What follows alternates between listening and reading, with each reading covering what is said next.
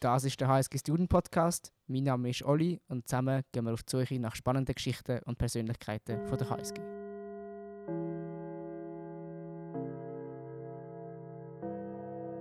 Elon Musk's SpaceX had to postpone the start of their spaceship Starship uh, a couple days ago. While the attempt of Elon Musk, uh, Musk's company has failed, we are going to talk today still about how to successfully building moonshot startups, not spaceships. so in this context, I'm really happy to welcome uh, William and Chantal to today's session for this episode. And yeah, I just I just thought about why not? Do you want to introduce yourself and you know tell me what is your connection to building moonshots and maybe you know to add a bit of flavor, tell us something also about not many people know know about you, but you're feeling comfortable to share with. All right. Hi, everyone. Thank you so much for having me on the podcast. Really excited to be here. My name is Chantal. Um, I did my bachelor's here in business administration, just finished this summer, and now starting my own organization. It's a social enterprise, and I'm here because um, I got connected to William in 2020 and there I took the strategic foresight class. It was really a driver for me to dive into entrepreneurship and yeah, just trying out something new. And I'm really excited um, to do that. Wonderful. Thank you for your introduction. What about you, Bill? Yeah, so I am a lecturer here at St. Gallen, have been teaching here originally in 2003 2004 i taught, taught high-tech entrepreneurship uh, i'm back teaching a strategic foresight course which we teach in the fall we're actually doing a capstone right now with a, a group of wonderful students um, it's part of what i do to go around the world and teach so i'm on the faculty of uh, more schools than I should count, but most of it came out of the work that I've been doing for, at Stanford for 20 years. So I dropped out of college a long time ago and ended up uh, immediately at Apple Computer and got to do some amazing things at an amazing time with amazing people. Um, and was from manufacturing, software, hardware, product, and over time, you know, got a chance to go do really amazing cutting edge research for the US government, got to work for advanced research groups like Daimler Benz when they had a Silicon Valley office, and eventually started my own company when I was about 27, which did some amazing stuff during the dot com before, of course, everything crashed. And what that led to was I went back to the universities and said, I'm really interested in connecting amazing young talent with the big vision because all too often we don't teach the younger people, hey, you should have the vision now. And let me show you how to get the team, the financing, the mindset, the model, and get everyone behind it. So I went back to the university to teach that a class is called Strategic Foresight here at St.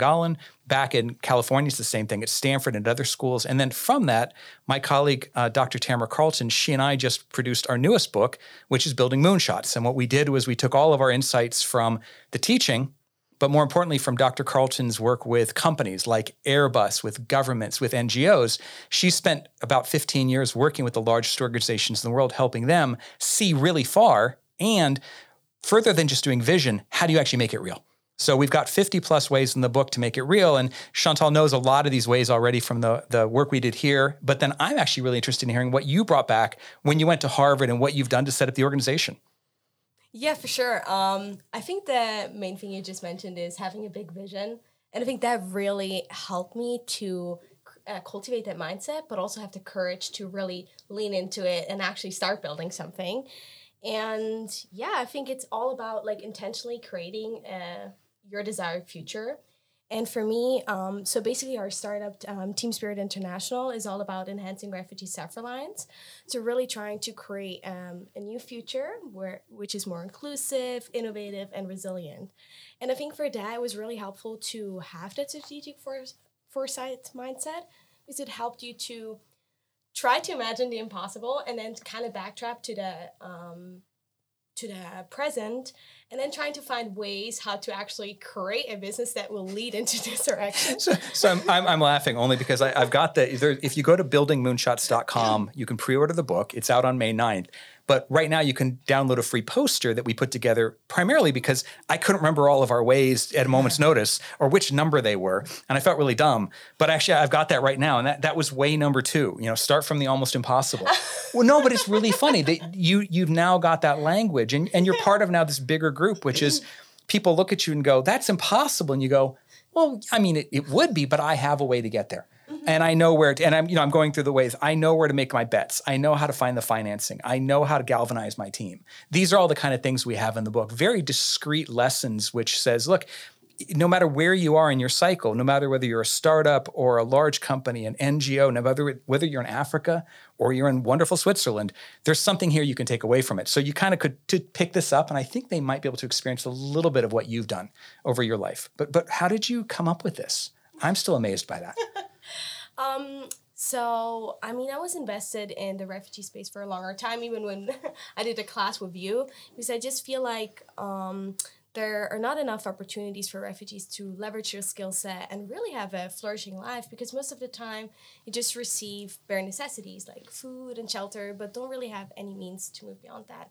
So it was invested for I think over two years or even three years now to finding a solution to that problem. And we did uh, one or one idea we had in class was review, but then I iterated to more um, a development economic approach. So um, I did an exchange year at Harvard, and there was really my opportunity to um, go in and really develop this business. So it all started out with, um, yeah, what do refugees currently have? And they don't have a lot. So we tried to find a conducive environment where people actually want uh, refugees to flourish and give them a, lot of opportunities. So that's in Uganda. And then from there, we basically tried to see okay, how could we how could a future look like where there are fluid structures where people can all use their different skill sets no matter where they are so we try to find self-reliance approaches that actually help um, people to further build and um, leverage your own skill set. And then um, yeah created kind of programs around that. So one side educational one side like really creating um, ecosystems and where people can share their knowledge and also um, create these partnerships amongst the community and with outside people that we can all together move into a different direction. So your Uganda was your first launch. You have a second one going on? No, um, we're currently still based in Uganda and we'll be there. So for, Africa is really your focus right now? Yes, okay. Africa is a focus because it's um, the whole approach is also based on um, Alexander Betts, uh, Oxford professor's mm. approach, where you basically use um, the cultural proximity of refugees to their uh, countries. Like uh, I think Uganda has the fourth biggest refugee population in the world. Oh, really? Yeah, yeah, and 1.5 million, and they come from over 30 countries. So instead of fleeing somewhere to Europe where it's super different, they can come to much closer areas, and they're culturally closer. But also, it helps um, to drive economic growth there and also um, bring back investments from the West because here the, environment is less conducive to refugees, so they like to spend somewhere else and then they can build there their futures. There was a big piece in the Financial Times yesterday talking about how migrants and, and refugees, while well countries are trying to push them away, you know, Europe, North America's yet at the same time, they desperately need them. And of course, one of the arguments is they bring youth. But the other argument they brought was they take risks. And that's the kind of thing you need right now. So we need risk taking, whether it's start, starting something small, whether it's, it's helping start a community group, or whether it's, I mean, if you look at Silicon Valley, the number of immigrants who run the companies is astounding. I mean, most of the top companies mm. right now are run by people who were not born in California, much less the US, which I think speaks to it as well, because actually, back to the book, um, only because I'm, I'm going to keep tying back to this. We've actually got a whole bunch of pieces. One of the one of the whole sections was how to make big bets. And that's one of the things that actually becomes really interesting for you, even going to the US. You know, we, we were talking before the podcast are you going to go back to the US? Because, you know, whatever happened to you at Harvard, did it change you forever because you're back here? And are you just pining to leave beautiful Switzerland? And the answer was, well, no, but now going to become bicultural and you become bi country. And that's really interesting to me because I've been doing the same thing. Dr. Carlson's been doing the same thing as well. We've spent the last 30 years of our lives flying around and dropping into little places to see what's going on there and what amazing things can we bring back in. And I'll tell you, all of the, you know, the interesting part is there's moonshots everywhere. That's what's so interesting to me and you know how do you identify moonshots because i think if you go anywhere everywhere you know your time is somehow limited right so not with the internet. I mean, I, I'm, i might be old here. You can't see my gray on the the uh, podcast, but uh, I've grown up with the internet. So to me, everything is just a, a phone call away. Now it's an email. You can e- easily collaborate with people. I've been doing collaboration since I, I got to Apple back in uh, what was it, 1991, 92.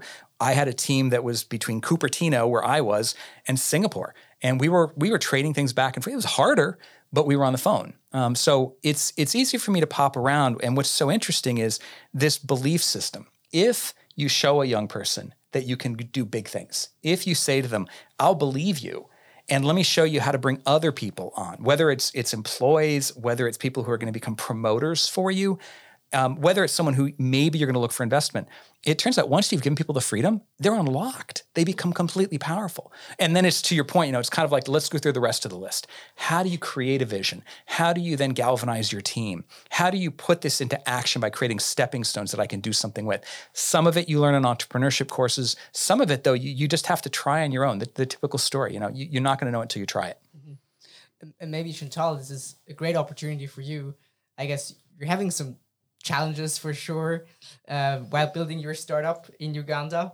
And maybe you know Bill can not help you, but you know advise you, or, or based on his book, maybe you know also showcase how the book is best used in practice. I'm intrigued how you're able to get local talent working. How are you inspiring them to think bigger? Honestly, that's the I was surp- or surprised po- so positively how engaged people were. You didn't do, need to do anything. Basically, just show up and show your true intentions and show that there is a bigger vision, and everyone was just like, "Yes, let's go." So I think there was not really a problem to get the talent. Um, it's more about I think what we face like challenges more financially and also program wise. So we did a one week um, educational boot camp where we taught agroecological and business principles to um, or to refugees and like kind of co-created um, farmer collectives where they later could continue their, their learnings and actually have then like another livelihood opportunity because we also provided seeds and tools for them so the approach worked super well because many refugees are farmers there. As I said, they were super excited and so like they dr- drove a lot of the program as well with their engagement. And so we could continue like this, but of course I I want to find the right um, the right angle to really scale this and make sure we can have a big impact. So I, I think one of the um, one of the considerations or challenges is one how to best continue. So one way is to have uh, like kind of have several uh, second set of pilot programs go and replicate in a different context go deeper into agricultural supply chains and see how we can best fit there and improve the programs and other one is um, leaning in in also women empowerment because that's a huge issue for or th- they face a lot of additional challenges women uh, refugee women so that's one. And then, of course, biggest challenge getting money because right now we had crowdfunding. So um, that worked well. But now we need sustainable financials. And since we're still not super geared to the programs we have or super tied down, it's still, yeah, trying to navigate that is what I'm working on.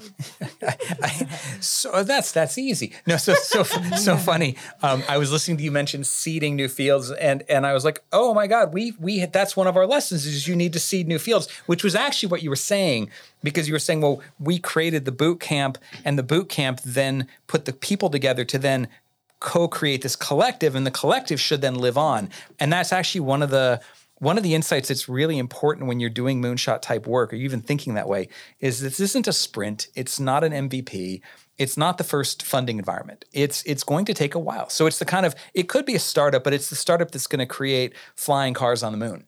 It's not just going to create something easy but it's going to take a while. And and you know you mentioned the spaceship at the beginning and the work that you know tesla's been doing there was an interesting comment this morning of, you know, if you'd wanted to invest in Tesla when it was a small company, you need to go back to 2003. That company was started 20 years ago by a bunch of young people. And, and you don't realize it. And at the time, I remember in the Valley, if you'd said, oh, you're going to build an electric car, I mean, the number of people would say, no, no, it's impossible. And they would be very credible. They would say, no, it's impossible. You'll never find money, money. You're never going to build the stepping stones. You're never going to be able to put together the team. And by the way, science doesn't allow it. And I think you know the the breakthroughs that have come along have disproven a lot of that. But it, it's interesting when I was listening to you talk about the funding part because that's again, it's not going to lead to it directly, but the the CEO of Logitech, and you guys recognize Logitech, it's a Swiss company with a Silicon Valley arm, and the CEO uh, is I think Bracken Darrell, I think is his name. He um, he had a really good story a few months ago on on another wonderful podcast from Monocle. He was talking about what they do at Logitech, and he said, "Look, we have three models we work from: seeds, plants, and trees. Trees are the things that flower. They they give us the fruit. They're the moneymaker. You recognize our model, right? Horizon One. The plants are things that you know you're bringing up. You've got them in a hothouse. You're trying to make them work. The seeds where you start. And his point was they had about, he said, I think 15 to 25 seeds at any given time that they're just trying to cultivate. And that's interestingly enough for you, you get that already. You know this is going to be a long journey. It's going to take a while to get there. Um, I'm really interested in how are you communicating this to other people? I mean, crowdsourcing is one pathway out. How are you communicating the, the kind of opportunity and potential? How are you communicating your vision to potential funders? Um, I think one one of the things we're doing that is with a diverse team. So um, we have two members currently um, that are from the African Leadership University. Where oh, hey ALU, and guess yeah. who I'm talking to in about an hour? We're no, well, no. Fred was on. Fred was on our. So um, we're friends with some people who've uh, done some really amazing stuff in Africa. One guy's Fred Swaniker. You can actually find him on his TED Talk or one of his many talks online. The mm-hmm. Skoll Foundation.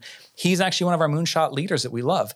He set out a few years ago to basically revolutionize learning and talent development across Africa. And when we first met him back in, I think, 2010 in Johannesburg, um, and he, he's from originally Ghana, I think, but we met him and he said, "Oh, I'm going to, you know, generate, I think, a million, you know, students a year." And you kind of looked at it and went, "A million? Like that's that's imp- impossible." Like I know universities, they graduate a couple hundred, maybe a thousand people a year. What are you doing? Fred's been doing this for a while, but um, we actually had him on a fireside chat last week as one of our kickoff events for Building Moonshots. And he, we were there with his group called The Room, which is a very big talent network. And actually, we're doing a uh, boot camp with them effectively today, tomorrow, uh, next week, kind of thing. But yeah, I'm, I'm on that in a few hours. But yeah, so so it's interesting. That was that was one of the things that when it came down to when we heard Chantal's vision, and that you were going after Africa, my first comment was, I know a bunch of people who dig vision. I know a bunch of people who f- they know what a visionary is. So they don't flinch when you say I'm doing something absolutely impossible. They go, okay, how big? So you've got ALU mm-hmm. people. Yeah, exactly. And also, I mean, still Harvard um, mm. connections. So there, I mean, I, we did two incubators and are still part of one, the Harvard Innovation Labs. So I think that really helps to just like step out and meet new experts, meet new people. And I think that always leads you to like it's more informal ways to get money. Of course, we're applying to grants now and all of these things, but I think organically building that network with people that align with your values and your vision, I think has really helped. Yeah. So you mentioned one the like the most important challenge at the moment is you know getting more money. so specifically in, in the moonshot book, which, which which which way would you? Well, advise? actually, I'm actually looking at. So we've we've got a section called financing for alpha, and alpha, of course, means you know large upside. And you know, it's, it's, you've already been saying these things. You know, one is you know seed the new fields. Uh, another one is you know build the future ecosystems, invest in them. It turns out these lessons are both for small teams who sometimes don't realize that you know it's not just the, the near term win. You've actually got to have friends. You have to have people that promote you and support you. And by the way large companies fail at this in the same way. The one that keeps coming back to me though that's interesting is um, publishing your moonshot metrics. So this has been something that we've actually found you know you go in and saying i want to change the future of education in africa and everyone goes that's nice. But if you say okay but i want to educate a million people this year they go wow a million's a number and I can begin to do the math in my head and go, wow, you know, so I, I have spent most of my life at universities like a Stanford or a St. Gallen. And you go, well, Stanford, you know, they graduate 2,000 undergrads a year. You go, a million is a much bigger number than 2,000. That's not 10x. That's not, oh my God.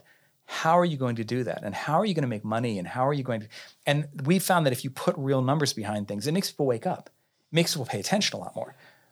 But this is maybe a critical question, but isn't that just, you know, goal setting and some somehow obvious? Is, With is your empirical no, observation different? No. So so the thing that's interesting is a lot of people don't set goals correctly. They don't. You know, you say to them, "Oh, KPIs and OKRs," and everyone goes, "Uh huh."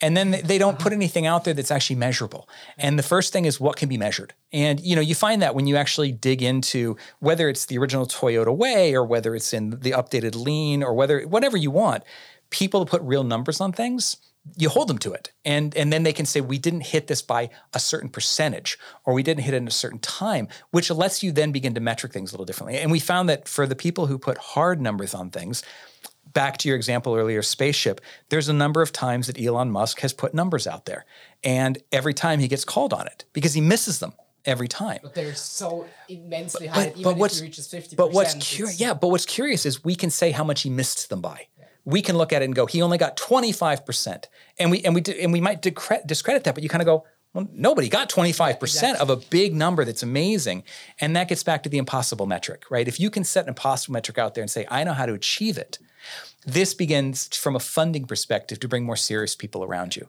And, and again, it's the classic piece of, you know, I don't think we have to talk to the St. Gallen students about that, but if you understand how finance works, you've got a superpower. Now it becomes a tool that you can use. Well, this is the same kind of thing. If you can put real numbers behind your moonshot vision, not just we want to change the world, but we're going to change the world with this group of people, this many, we're going to get this much money to do it, and here's how much we're going to make a commitment to it. I think that's a big issue. And Swaniker is a good example. Uh, We have him in the book. He's actually our example in the book because he set out a number of how many people he was going to educate in a certain amount of time frame. He went in a TED talk and announced it. He went to the Skoll Foundation and announced it. And you kind of say, well, at the point he was talking at that level, people sat up and they said, okay, if he's going to do that, then he's going to be making certain assumptions. Let me call him. Let me see kind of money he needs to do that. Yeah. So so Chantal, transferring that to your your startup, do you already have like a preliminary impossibility vision that that you know that maybe also I'm not I'm not sure. Do you have it or is is it something that you now should could randomly come up with something? I mean, I know in Uganda itself there are um, 1.5 million refugees, so Right. um, helping them would be, of course, one goal. But my overall vision is really to create a scalable model across agrarian economies in develop, like in development in developing countries.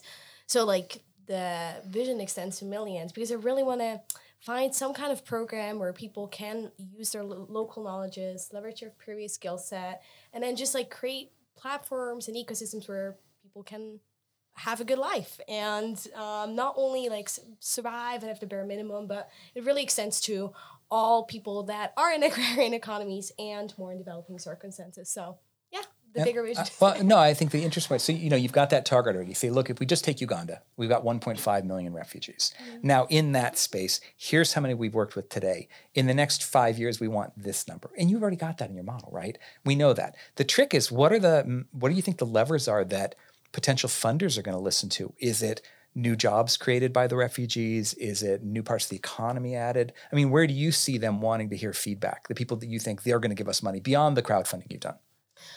Um, I think there are different kind of funders. Of course, there's one the so- social justice argument, which is really important to, to me, but I also realize that that's not always as important. I think for in, um, funders, it's really important to hear that you have a sustainable long term vision. What, what, what's, what would social justice have as a metric? Um, creating uh, social impact, like more like good A count of what though? Is it is it the number of girls in education? Would it be the number of women who've started new business and are able to sustain the family? Are those the kind of numbers that they look for, or I don't know the space well enough. No, exactly. It's um yeah, like how well women are integrated Yep. into society, um, how yeah, how they have access to the market, um, to opportunities, all kind of that. That's more like on a broader level, but just these kind of metrics are important to some funders. But I think for others it's really to see um what other benefit it has apart from that. Of course that's good for them, but also like um how can the economy grow with that? Like how can they um, push yeah the market forward. And also i think in terms of innovation that's also one of my arguments because if there are more people on the table it's known that and more diverse people around the table you can actually create much better solutions. So i think that's also one of the things they would want to hear like diversity inclusion. You can also argue for climate um, climate change or Yeah. climate resilience because there are going to be more displacements, much more. We already see it now with climate change or global geopolitics. So I think that's also one argument where you can, um, yeah, where you can try to get funding. We've we've been working with the Swedish government's innovation agency for the last few years, and it's called Vinnova. Um, they they're kind of an equivalent as an American to like advanced research from DARPA's plus say you know uh, university research, National Science Foundation, but they also go all the way down to funding impact stuff like yours. And I know that they were looking at a lot of interesting metrics around inclusion and they were doing things like co-creation of new e- ecosystems and they were doing you know the typical run a boot camp bring a bunch of people in and have them co-create something and what was interesting is when we were talking with them last year they were just beginning to move beyond butts and seats the you know the classic mm-hmm. metric of okay we got a bunch of people we had 30 people on this one and 50 people on this one and they were then struggling with what did they as a government funder want to see. And it, curiously enough, they didn't have a good metric. They were very interested in what the community was going to do for them because they were going out, for example, the people who were interested in the female side would be like, okay, well, if that's what your interest is, what should we measure? Because clearly, if you're doing uh, women's inclusion, you're not necessarily saying, well, we're just going to measure new jobs created, which is a classic government one. Or we're not going to measure just GDP if you're saying, well, we're not actually focused on alpha and upside, we're actually focused on sustainability. That's a different issue. You know, are these people able to sustain their households? We're not just trying to grow. So it was interesting that even the government funder didn't have that. I'd say a year ago. Yeah, and I think that's also one of the uh, or was a challenge for developing the pilot, like trying to find right metrics because um this topic with refugees also um, touches a lot of topics and areas. So it's really hard to find the, like the right metrics and set these goals earlier because we didn't know you know how exact how best would function. Of course we tried to look at different initiatives before but um, yeah i think it's really important to measure your impact. And the more i get into like social impact and all of these things and also as an entrepreneur i think it's the most important thing that we don't really get taught as much. Like uh, m&e is like I think it's kind of, or I at least miss it here. So yeah. I also have to question, you know, how, how do I have to imagine being an entrepreneur in Uganda while studying in Switzerland? how did you this, pick that? was it just because there were so many refugees? It was a target market. Yeah. Yeah. Because I mean, I'll, I'll, be blunt as someone who looks further ahead in time and says, okay, what's it going to look like over the next five, 10, or 15 years? You know, I've spent enough time in foresight the refugee problem is number one on everyone's mm-hmm. metric right now. And I mean, we're seeing it in, in all of Europe by way of Italy, and no one can figure that out. We're seeing it on yeah. the south coast of the US. No one knows what to do with it. So it becomes, interestingly enough, your platform has to scale and, and a variety of others. It's not just going to be you over the next 20 years because the refugees are just going to double, triple, quadruple. They're mm-hmm. going to 10x without us helping them. Exactly. So what do you do? But I think the other part about metric, though, and, and we hear it all the time, you know, you measure what matters and that's the question that's going to come back to you. What are you measuring that matters to your organization? That will eventually be your metric. When you get that, and it's not going to come right away, publish it. Be very loud about it and be very bold with it and say, look, we're going to 100x it. Um, that's what I find when I talk to people like Fred Swaniker is, you know, I'll, I'll joke with them and I'll say, wow, that's like a, a 10x or 100x. And he'll very quickly correct me, look like, no, it's 320%. You kind of go, yeah, okay, okay. I was I was using that metaphorically, and he's not. He's using it as a real number. Um, we're doing this many today. This is how many we're going to do in five years. Yeah. But but back again, I'm really interested in what it means to to to live and to work or do a business in Uganda from Switzerland, right? Um, I think f- for me, for me, I was lucky enough because I was. Um, I had a good environment around me, but also always communicated what I was working on, what I was passionate about. And the different courses I took were like deliberate choices, like how to develop businesses in developing countries, uh, migration and human rights. It was all at Harvard. So it kind of put me in this trajectory. And then I got connected somehow to people in Uganda. And we worked very closely with a part- partner organization. They're also refugee led called Tomorrow Vijana.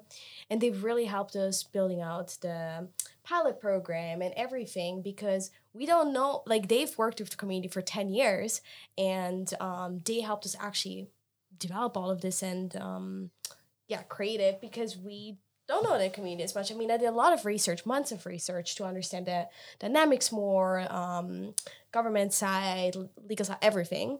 But um, yeah, it was really interesting. I think we were lucky that we found them. We could work remotely together. And through that intense research, interviews with refugees, even though we were, or I was in the States, and they were in Uganda, and then coming uh, this February to Uganda and actually just launching something. I think all this combination of good partnerships, good research, um, helped us to do that. And yeah, uh, it was really exciting project.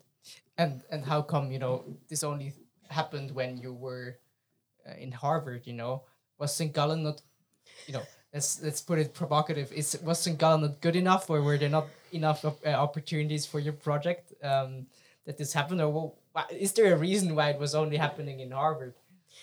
Mm, I think I let me put it in a good way. I think here um, there are more traditional pathways. I think they're pushing with uh, initiatives like uh, Oikos, like student clubs or student impact, or classes like strategic foresight to for people to really step outside of the box. Um, and but I found that at Harvard it was for me easier to lean into more the social justice topics, like more liberal arts, folk uh, focused classes, and they also were pushing entrepreneurship. There, there was literally a class where you could take and you built a startup. You know, like it's exactly like, eh, but they also had like um, incubator and everything. So yeah, I think also taking the class strategic foresight. You know, uh, you could really now that I've been to the states really notice that American dynamic. Like go build, fail. It's like um, yeah, and I think that was very encouraging environment to do so and to move more into social justice topic instead of um, more um, like pro- profitable yeah startups so let me be, be provocative you come out of the swiss gymnasium system right could you have done it right straight out of that done the same type of things do you think did you need to go through the whole St. Gallen experience before you got to a harvard experience or could you have done it right as you were coming before you came could that have been the St. Gallen experience go big, start everything from scratch. You know, like the classes aren't really classes, they're all workshopped. Could you have done that? Hmm. Interesting question. To be honest, I, I think I would have loved that. Yeah. because it's like I I love these type of environments and I think innovation is so interesting and Switzerland is is an innovation hub, yeah. but it's limited I think in their or can be limited in their way of thinking because we're more like people that want to have more safe bets and like generally I would say. But there's, I mean, still, like I took the class here at HSG, strategic foresight, so it's not for, uh, it's like there. Did I have the slide when you took it where we had the uh, head of ETH's, uh, what is it, the educational program, ETH RAT, which is, I guess, the authority be- behind all the top unis. And he gave a, a presentation, a quote at NZZ one day and his his quote translated as an American to you know Swiss need to think bigger, and that was like yeah interesting. Uh, so I think yeah that's the question. Could you have done it straight through? Is just my thing, and I'm not in any way criticizing St. Gallen. This gets back to the the moonshot mindset. Like mm-hmm. we're trying to figure out how to get it even younger. And then you know you have these imagine these younger kids. They took their summer internships to their co-ops before they came to school, where they were getting to join a team like Chantal's and, and do something really interesting and try to think big and, and being promoted for doing that. So that by the time they get here and they get put in the situation where now we're going to teach you amazing tools, finance and how to communicate and how to, now you know why you're using those tools. But, but, you know, as a challenge to this, um, to what you're saying, sometimes isn't it that, you know, you, you need experience as well, right? Um, and young people usually don't have too much experience. Um, so you don't think this like experience you can't buy experience right um so how would you respond to someone challenging you with well, well that's what i think. You, you, had you had the, the seminal experience to ground you here at a university and then you got to go to another university that just shook you up. And i guess the question would be you know how much more shaking up can we do here? I was i was looking at the class list today sitting here at square going god i want i take that class and i take this class. And then i was thinking right but if if i was taking the classes i'd have a way of tying them all together in my head because i'm an old guy and I was like, oh, if, what if you're young and you're taking that class? Like, what if you're in your first or second year? I mean, is it, is it anything more than just drops in the bucket? And I say that not to pick on the university here. That was my experience as an engineer in college. That was my experience when I was young. Was like, you had all these classes to take, but you're not really sure why.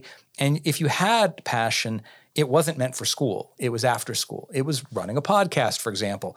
Um, it was starting a project on the side that then became a passion, that then became your real business. I mean, again, I, I do remember the inkling of your idea when you were in the class here and going, okay, yeah, I mean, that's a great idea. And then you just kept going and going and going. So I, I'm intrigued by could you give people the experience earlier to go build moonshots? You know, give them the mindset, give them the tool set, give them the, the projects, but do it when they're in gymnasium, do it when they're younger even. Let them do big things. Now, of course, are they going to accomplish as much? Maybe.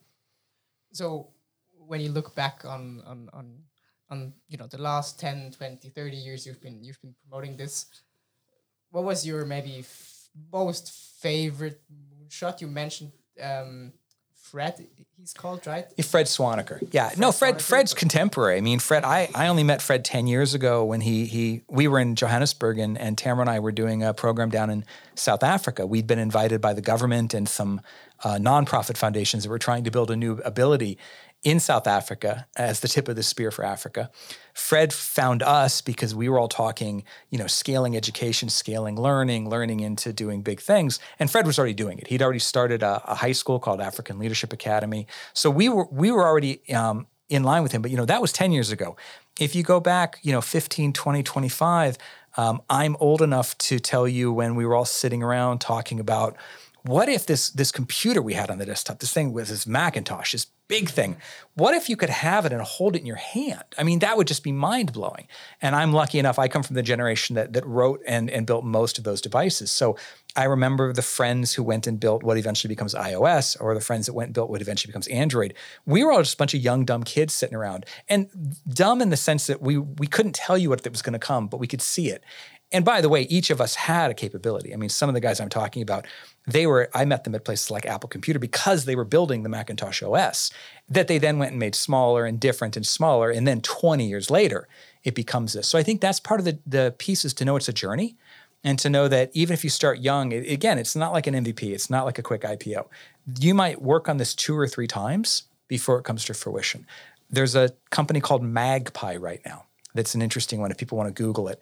And it's doing aviation, it's doing electric planes, but in a completely new way. And you need to look them up because I'm not exactly sure how much if it's public at this point, but they're doing electric planes. I can tell you that much. Curiously enough, the founder of Magpie actually was originally the founder of uh, something called Makani, which was a kite company. They were doing kite based power. They got sold to Google, but this was 15 years ago the Google shut the project down. He went over to Larry Page's and Sergey's um, electric plane company. He built something called Heaviside. There's a lot of stories about Heaviside. That got shut down. He's now on Magpie. We we were joking a few months ago when I was I first met him, and he said, "Yeah, you know, by any standard, he's a failure because none of the projects he's ever worked on has shipped." Instead, he's been a pioneer at every stage, and now he's got freedom again. He's doing something completely different. They already have contracts. So I think that's the key. You know, if we start young, realize it's a very long view. It's something you can work on for a long time. So passion helps a lot. Are you moving to Uganda soon? Um, I'm going probably this summer again for projects, but um, moving back to the US to also do a master's there in development, yeah. development. So, um, going but, back to Harvard. Uh, I will try to apply. so I will see whether uh, I can go back. But I totally agree. I think if I had just like also seeing that people tackle big things. You know, you're so confined to your high school and like we didn't even have extracurriculars. I think that's not too much of a big thing or not many in Switzerland. So just like having that opportunity be- because you have a lot of free time. So like that that would be really fun or like a gap year where you can go to a moonshot academy. I yeah. don't know if you, do you do that?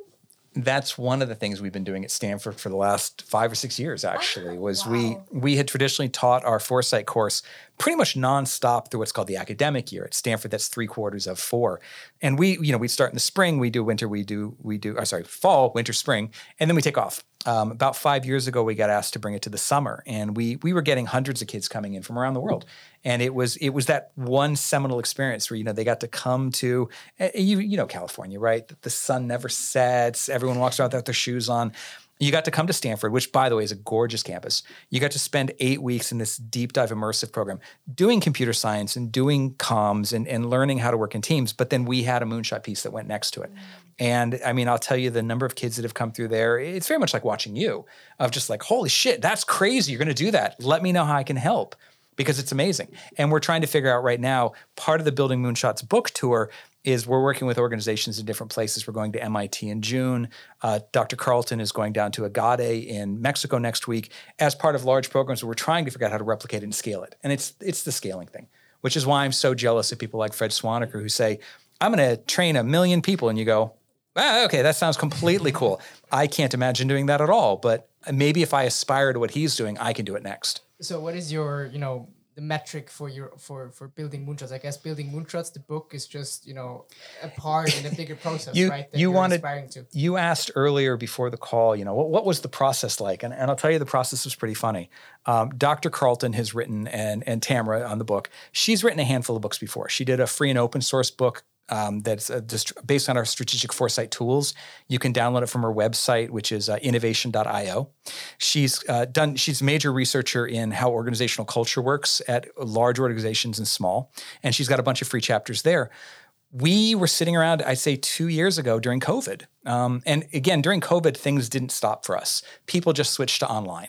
So we were sitting there, and, and Tamara came and said to me one day, she said, God, people keep asking the same questions about big ideas again. And, you know, we're hearing it from the students in Switzerland, we're hearing it from the students in California, but we're also hearing it from the Swedish government and from, from French aviation companies who we won't name. And gosh, we need to write this down. And I said, Yeah, okay, but what are you writing? And she said, Well, it's, it's the little stories we tell. It's the story that says to someone, Well, you, you, there's not one way to raise finance, there's a handful of ways. Think about all of them because you might not need to do all of them. And we need to put stories in of people who are really doing it. And all the stories don't need to be about Silicon Valley, and all the stories don't need about Elon or Steve Jobs. So you'll find very few of our stories are about the big names. Uh, and then Tamara and I just started writing um, just trying to write it down. And part of it was just to get our ideas together. But we brought them to the classes and we brought them to the schools. And we, we shared them with our friends. And after a while, uh, Tamara reached out to one of the major publishers, Wiley, and they publish you know a wide variety of design thinking and business and lean uh, traditionally an engineering firm uh, publisher and they said well gosh this fits the zeitgeist we see people asking about this right now so if you've got a, a map if you've got anything that can help we'd love to take it and our goal right now is to just support this get everyone to realize they can do it and then we'll figure out the next scaling platform but you know give me a few months right we're just starting the book launch right now So, what is the what is the goal? The long term goal you're aspiring to? How, you know, well, the, people the, should build the goal for oh everyone. I mean, the, the goal for the book is go buy the book, buildingmoonshots.com. The goal for the book is to buy the book. Um, but the bigger piece is I've spent 20 years of my life part time teaching at universities, and at this point, I can tell you that it's not a limitation of the talent. Young people, their the supply is endless, notably in Africa, but also places like Malaysia.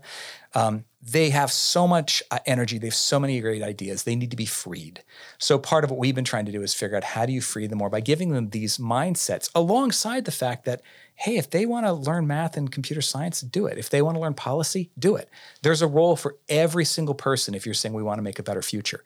And right now, since we're in such a dire need of it, my belief is, okay, let you know, if I had to do a moonshot today, my thing is how do we give this away to every young person in the world to make them feel empowered so that they don't feel frustrated by it because they're not good at math they can jump to another piece and realize the bigger issue is how to solve big things And how do you imagine people using the book? Uh, you know, it, I think it's a compilation of 50 like ways or rules or lessons or each stories. each way is pretty simple. Um, they're you know they're broken down into a number of sections. As I was mentioning, you know, there's finance one. There's how to galvanize your team. It's it's it's all things we hear. How do I communicate internally and get my team ready? How do I communicate externally? Um, how do I go find the money? How do I build a pathway? So you start at those, but if you go into each particular way, you'll find it's written pretty simply.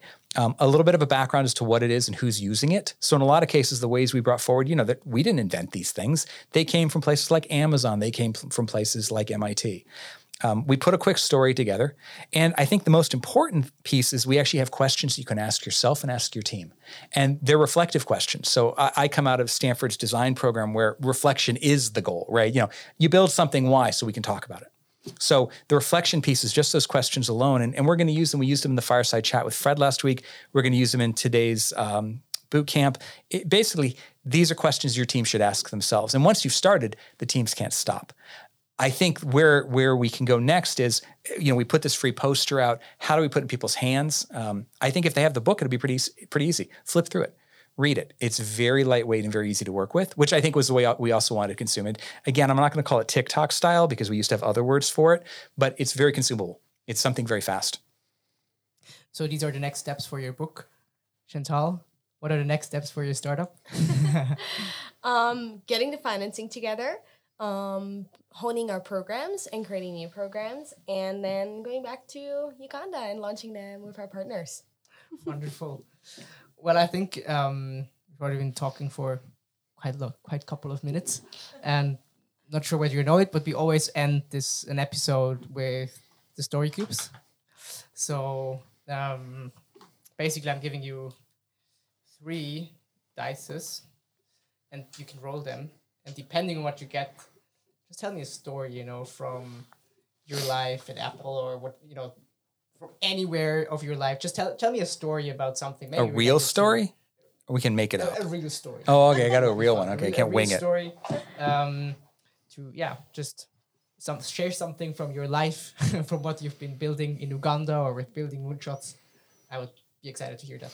Yeah, You know, it's one. It, the reason I was asking, I was just being cruel. You know, imagination is one of the things that you read enough books about it. We just crushed out of kids in school. So it's amazing. How could you imagine creating a refugee program? Could you have imagined going to Uganda? I mean, and that's the part where you're like, well, in hindsight, it's completely obvious why you took that path, right? But in prospect, like, oh, yeah, okay. And that's the part that I think is really interesting. If, if you can keep the imagination alive, and, and there's a million books on this, but the question is are parents living it with little kids? Are schools ready to do things with it? So, what do I have? I have the Dead Man, I have the Raven. Usually that's something really good, and a puzzle piece. What pattern do I put these in? I think everything just ends up, I'll tell a great death story, right?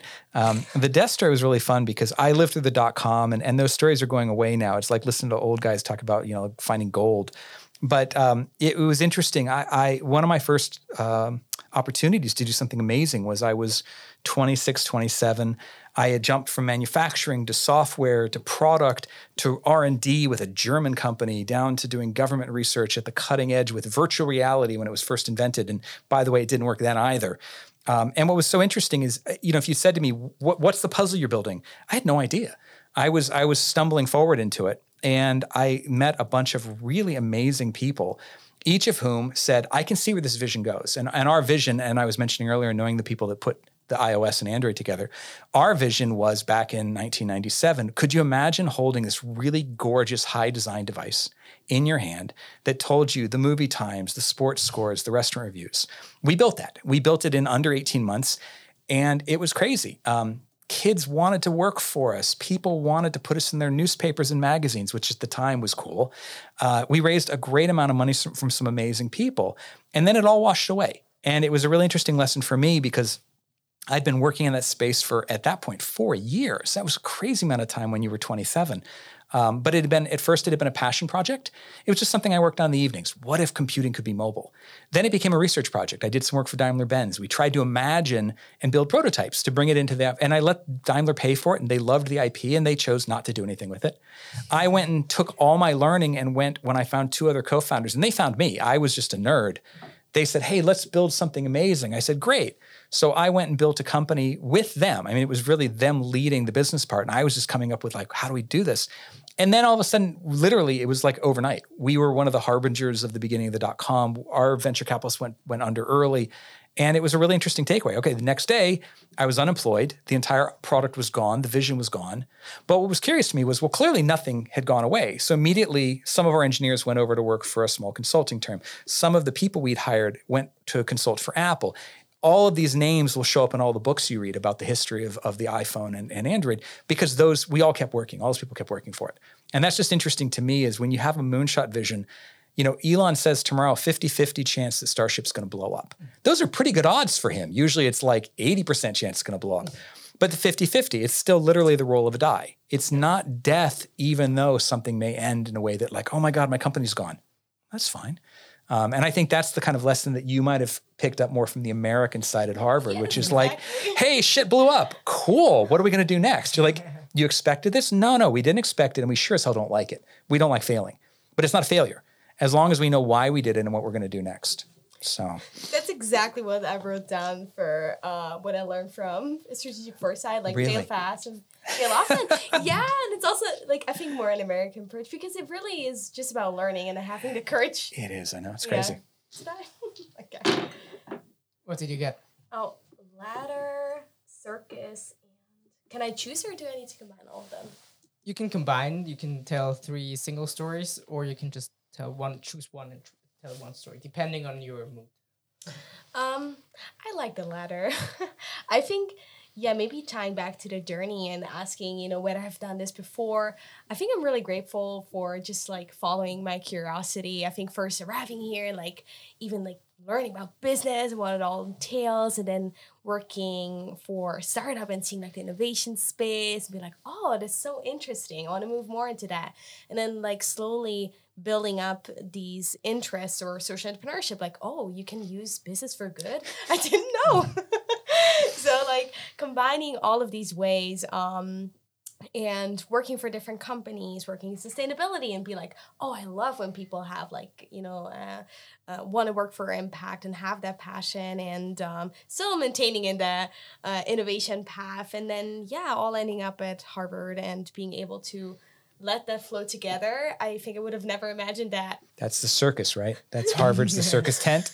No, but is, isn't it? Yeah, not it when you get to yeah, the, when you get to these big universities and you don't have to finish your degree anymore? You're kind of like I Yeah. to discover. You're like, oh my god, I could be on the trapeze. Where's the lions? And then that's the interesting part, isn't it? Yes, I love that. Just exploring and know, like, I did most of my subjects already, the harder ones. so I could just, like, fully explore. And I think that's maybe also why it biases me that I say, like, Harvard, you know, was the thing that led me there. But Mm-hmm. It could have been anywhere because it was your freedom. but but the, but the nice part about Yeah. universities, even here, is you know you get to do cool things. That's the nice part of universities. yeah. You should be protected. You should explore. Yeah, and I, like even here at Haske, I went to Zambia once for volunteering, and there was also like first in touch with like um like really living in Africa or like in an African country. So yeah, it was funny how it still goes back. Everything ties back. So yeah, Wonderful. Thank you so much for Thank you. coming to the studio, talking about moonshots, talking about your very personal moonshots, Chantal. And yeah, I hope everyone enjoyed this episode. Thank you for listening and tuning in. And otherwise, I just say thank you and goodbye. Have a great day.